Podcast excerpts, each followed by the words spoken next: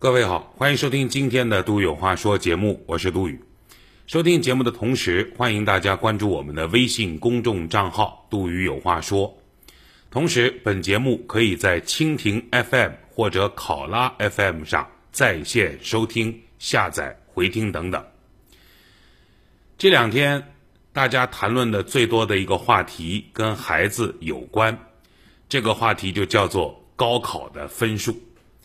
分数已经出来了，相信是几家欢喜几家愁。那么对于考得好的学生来说，他们幸福的痛着，因为要考什么学校、报什么志愿，很纠结。对于那些考得中不溜的学生来说，能上什么学校，他们也很纠结。对于考得不好的同学来说，这个未来怎么办，他们还是很纠结。那么其中大部分可能家长也好，学生也好，对于上什么学校、志愿应该怎么填，这是一个比较大的困扰。正好呢，这两天我看到了一篇文章，这个文章呢是著名的何菜头先生所写的《高考填报志愿私人指南》，我觉得写的非常好，所以呢，把这篇文章奉送给各位。文章作者不是我啊，是何菜头先生。高考志愿私人填报指南。早上我发布了高考出分了，求祝福。在留言里有大量过来人哭着劝学弟学妹不要选自己正在从事的专业。正所谓干一行恨一行，大概就是这个样子。每年高考之后。最为艰难的时刻就是填报志愿。我参加过高考，也填报过志愿，在职场里进入过国企，进过私企，自己创办过企业，所以我想从我个人的角度来谈谈高考填报志愿的一般性原则，并不权威，也不保证正确，权且作为一种参考。首先。我们要弄清楚高考填报志愿这件事情的本质，它不是单纯的选择，而是人生当中一次重要的认识自己的机会。选择什么专业好，是选好学校还是好专业，是选城市还是选学校？之所以有这些问题，之所以针对这些问题有千奇百怪的回答。原因是对自己的认识不清晰，不知道自己究竟是个什么样的人。如果你是一个爱冒险的人，如果你渴望看到更大的世界，并且愿意为你的想法支付所有的代价，那么你当然应该选择北京、上海、广州这三个超级城市，因为这三个超级城市位于中国发展的前列。这里有最新的资讯、最新的变化、最为活跃头脑的聪明人，新的发明、新的业务、新的机会，总是会最先出现在这样的地方。不要相信什么“今天是网络社会，什么资讯不能在网上找到”这样的话。很简单，一手的感受永远比二手的资讯要好。生活在超级城市里。你就是浸润在其他城市的未来里，想一想看，在别的城市还在网上看共享单车新闻的时候，你楼下就停着十几辆，这是什么感觉？别的人在手机上看共享单车的分析文章，但是你在街上看什么人骑、怎么骑、如何停放，这又是什么感觉？如果你的确是这样的一个人。请你一定要来超级城市，学校差一点，专业差一点都没有关系，关键是来到这里，因为你是如此热爱冒险，如此热爱不确定性，你的道路注定漫长曲折，谁也不知道你的未来去向哪里。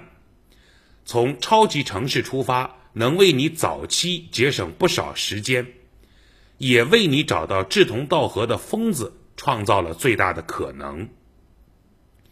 如果你是一个均衡型的人，样样都还不错，但又不是最好，同时你有欲望、有理想、有野心，但也都没有那么炙热强烈，所以你就应该想清楚，大学四年的目的就是为了得到最好的就业机会。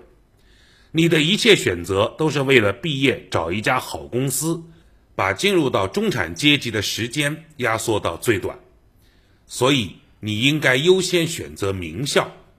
选择名校是为了保留所有的变化的可能。到今天，这个社会都尊重名校，极少尊重专业。校名就是你最大的资源，这对于就业很有帮助。名校意味着全球范围内的美誉和影响力。同样的专业，名校老师开具的推荐信，对于出国留学而言，有更大的推荐力度和可信度。持有这种想法的人会成为校友，这样的校友在社会上会形成关系网络。在你刚刚走上社会的头几年，这种隐藏在各种单位、公司里的关系网络。能够帮助你拿到一小笔额外的社会资源，在没有办法选择名校的条件下，你就应该优先选择专业。以你的性格，之前应该做过许多功课，了解到现在社会上什么职业收入丰厚，什么职业前景广阔，那么去找对应的专业，努力学好它。以此作为跻身职场的屏障。社会最需要什么，你学什么。那么，在你毕业的时候，你就拥有了更多的可能，拿到了最好的工作机会。唯一需要注意的是，这里存在一次赌博。你不知道四年之后，你的专业是不是已经盛极而衰，社会需求已经下降了，所以。你还应该趁着有时间，自己尽快去调研一下，找从事这个行当的人问一问，他们的判断究竟如何？本行当是在上升期、平台期还是下降期？如果你学的不怎么样，也没有什么野心，你的梦想就是安安稳稳的过日子，那么。你就不要整天念着去见什么世界了，工作以后在旅行的时候再慢慢见识好了。反正你就是一个观光客，留在你的本省，留在你的本市，找一所本地大学上一下，选择一个就业相对容易的专业，修完四年拿到文凭，从大三开始动用全家族的力量，毕竟都是本地人嘛。圈选你想去的单位，然后努力找关系把你送进去。你安守着你的城，做着一份工，每年国内旅行一次，每五年出国旅行一次，攒钱结婚生子，刷朋友圈，过着平静而安宁的生活。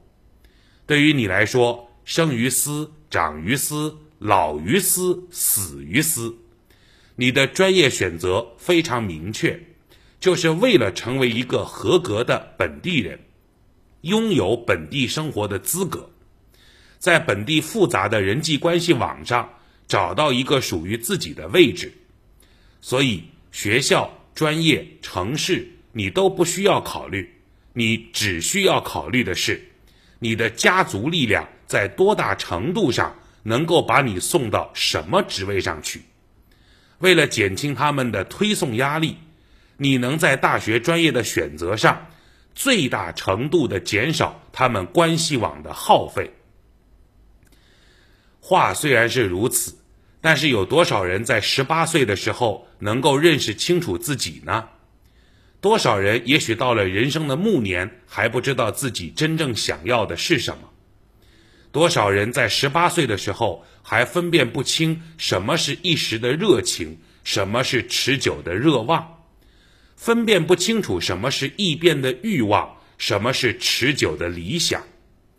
我想要是个最大的理由，但也是个最大的陷阱，因为人人都喜欢说这三个字，却很少有人愿意诚实的回答这句话后面的那个问题。为此我愿意支付什么？前往超级城市，我想要后面的隐藏的代价是不确定的生活，更高的选择风险，无路可退的窘迫，甚至还有多年的浅沉，无尽的自我怀疑和接连不断的挫败。选择职场求胜，我想要的后面是终身谨小慎微的处事，一刻不停的学习和加班。而所能维系的中产阶级生活岌岌可危，一切寄托在行业、职位和年收入上。选择小城里的安稳一生，我想要的后面是牺牲了许多可能性，以及在行业大变动面前低微的求生能力。没有一样选择是容易的，所以才会有那么多人干一行恨一行。这个现象说明了两件事情：一，许多人对自己的现状不满；二，许多人认为在其他行业里存在着机会。那么，是因为他们当年的选择专业没选好吗？不，这说明整个社会还存在着热望和机会。人们总是想要过上更好的生活，总是认为存在着理想彼岸。这和多年前选择专业没有丝毫关系，和这个整体社会的欲望总量有关。人们总是倾向于自己付出的过多，得到的太少；人们总是倾向于看低自己的所得，高看自己未能得到的东西。所以，在做填报志愿这种非常具体的事情时，需要把眼光稍微放得长远一点。放在一生的尺度上来重新审视填报志愿这件事，对于此刻很重要，但对于一生来说只是一件小事。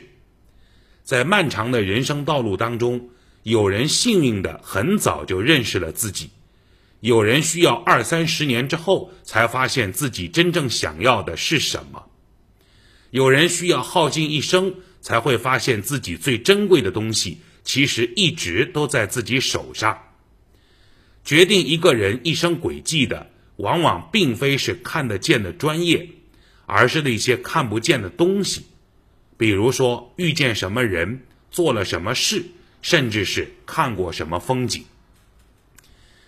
即便填报志愿会带来一些人生轨迹上的偏差，但是在漫长的一生中。你的人生还是会执拗的回到它应该有的轨道上来。